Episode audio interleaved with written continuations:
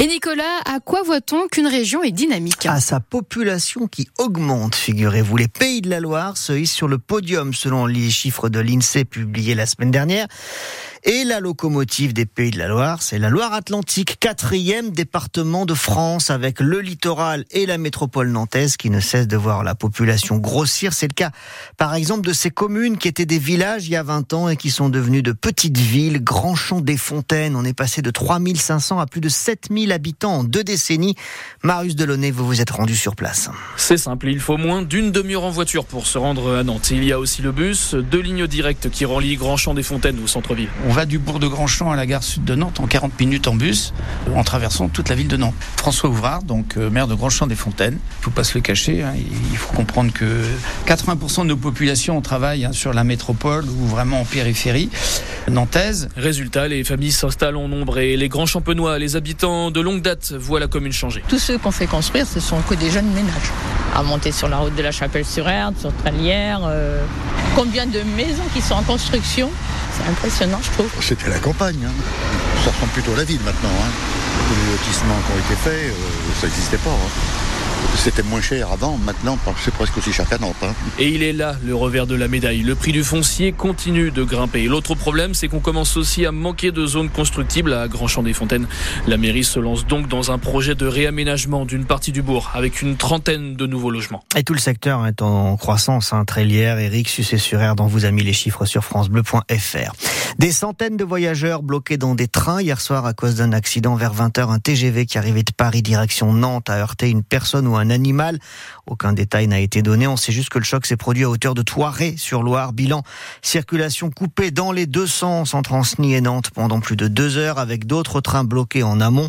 Comme il était trop tard, des correspondances n'ont pas pu être assurées à Nantes, notamment pour Saint-Nazaire ou encore pour La Roche-sur-Yon. De la pluie et du vent depuis hier soir sur nos deux départements. Vigilance orange, pluie, inondation sur euh, la Loire-Atlantique, euh, comme d'ailleurs dix départements en tout hein, dans le pays. Pour ce qui est du vent, euh, ça a soufflé 100 km heure à 2h43 du matin à la pointe de Chemoulin selon Météo Ciel, 80 km heure vers minuit sur l'île Dieu. Ailleurs en France, le Pas-de-Calais est une fois de plus inondé. Cinq cours d'eau sont en crue, les habitants sont désabusés.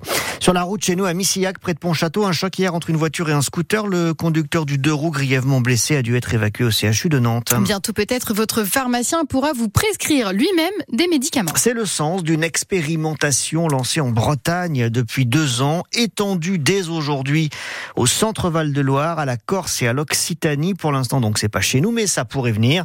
L'objectif, c'est de désengorger les salles d'attente des généralistes, bien sûr. Mais comment ça se passe, en fait, Cyril Ardo?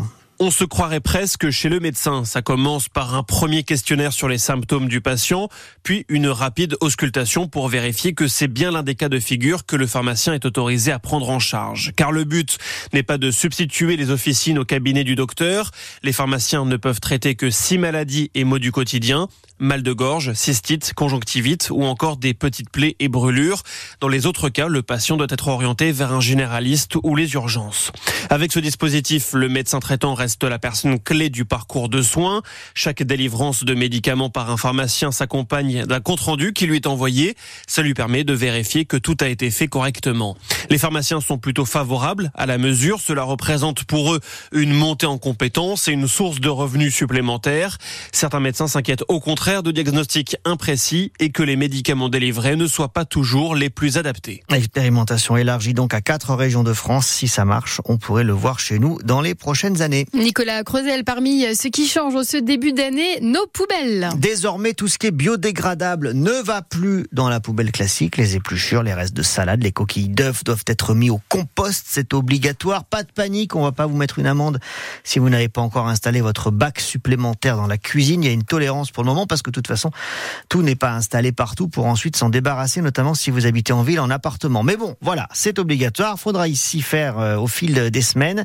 Certains ont pris de l'avance. À La Roche-sur-Yon, par exemple, les mentalités sont prêtes et l'agglomération va même réduire le nombre de passages des camions poubelles, Yvonne Tapon. Et ce ne sera pas un chamboulement pour les habitants de l'agglomération lyonnaise. 91% d'entre eux ne sortaient déjà plus leur bac chaque semaine. Et pour cause, Marie-Pierre Kirébel dirige le service assainissement prévention et gestion des déchets. L'agglomération de La Roche-sur-Yon est en tarification incitative depuis 2011. Les choses se sont faites progressivement hein, et on a eu deux temps de redevance, 13 levées par Ensuite, on est passé à 9 avec leur évolution d'usage, avec les évolutions d'organisation, l'extension des consignes de tri. Des consignes bien intégrées par les 14 000 foyers qui disposent déjà d'un composteur.